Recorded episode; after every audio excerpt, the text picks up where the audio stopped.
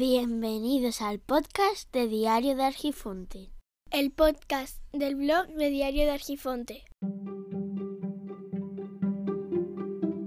Hola, este es el capítulo número 7 y yo soy Víctor Gabriel.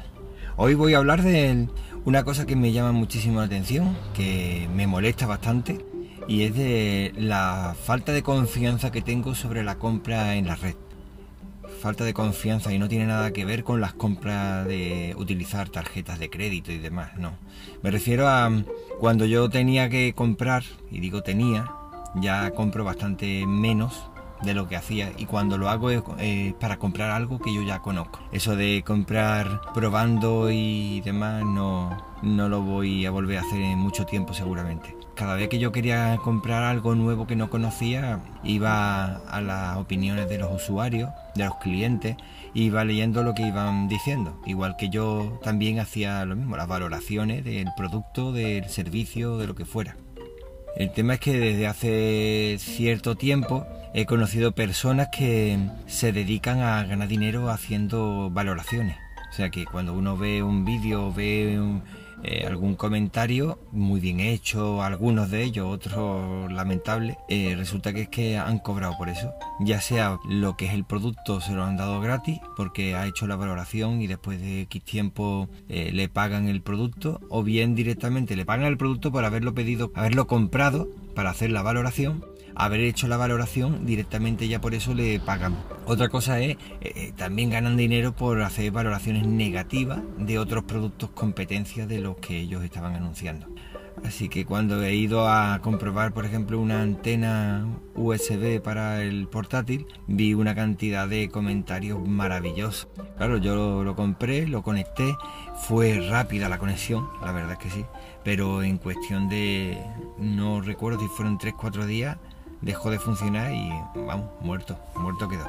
Claro, hablando con compañeros sobre, hay que ver los comentarios y demás, ya empezaron a, a, decirme, mira, pues pasa esto y los grupos y te metes en tal sitio y haces no sé cuánto. Al final te das cuenta que prácticamente todas las valoraciones, normalmente cuando te encuentras valoraciones muy positivas de un producto nuevo que tiene a lo mejor cuatro o cinco valoraciones y todas son una maravilla y vienen con su fotito y con su vídeo y demás, directamente ya desconfío desconfío completamente. Casi seguro que ha sido gente que han recibido alguna cantidad económica y le han regalado el producto y precisamente por eso pues hablan bien. De todos los que conozco, solo uno es el que hace un comentario negativo si el producto es malo. Pero por lo general la mayoría, todos hablan muy bien de productos que después pues los tienen allí arrumbados en garaje o vete a saber.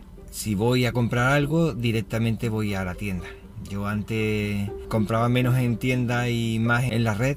Yo voy, creo que en ese aspecto creo que voy al revés de todo el mundo.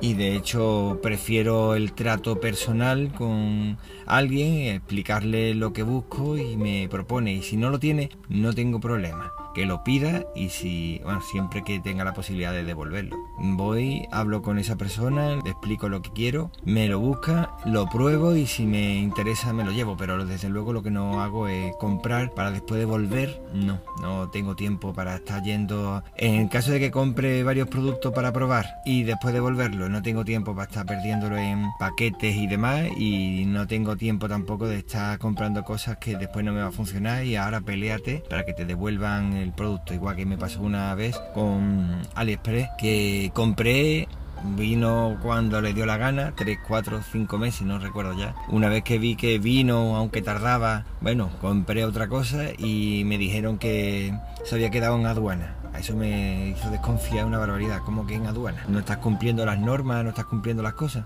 Fue muy poca cantidad, pero claro, ni reclamaciones sirvieron se quedaron el dinero, yo les puse una cruz. Desde entonces ya ni compro ni recomiendo la compra. Sí que es cierto que la mayoría de la gente que yo conozco que hacen esas valoraciones lo hacen para esa página y, lo hacen para otras. Claro, después tiene un dinero flotante allí de, durante meses hasta que, que cobran por valoración positivas o negativas por el producto. No, no me gusta perder el tiempo, la verdad.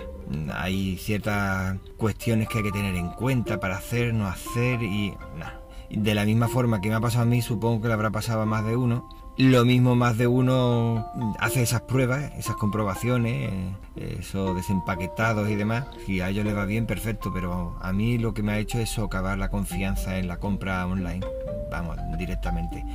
Ya eh, independientemente de que se puedan utilizar de forma negativa, eh, de forma fraudulenta, todas las cosas, los procesos de compra, eso no tiene nada que ver. Es solamente la confianza que uno deposita en otras personas como tú que hacen unas valoraciones de un producto y al final te das cuenta que todo es mentira.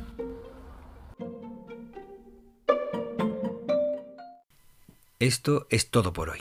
Las vías de contacto se encuentran en los comentarios del podcast. Espero que nos encontremos pronto y te agradezco enormemente tu tiempo, que es lo más preciado que tenemos. Un saludo.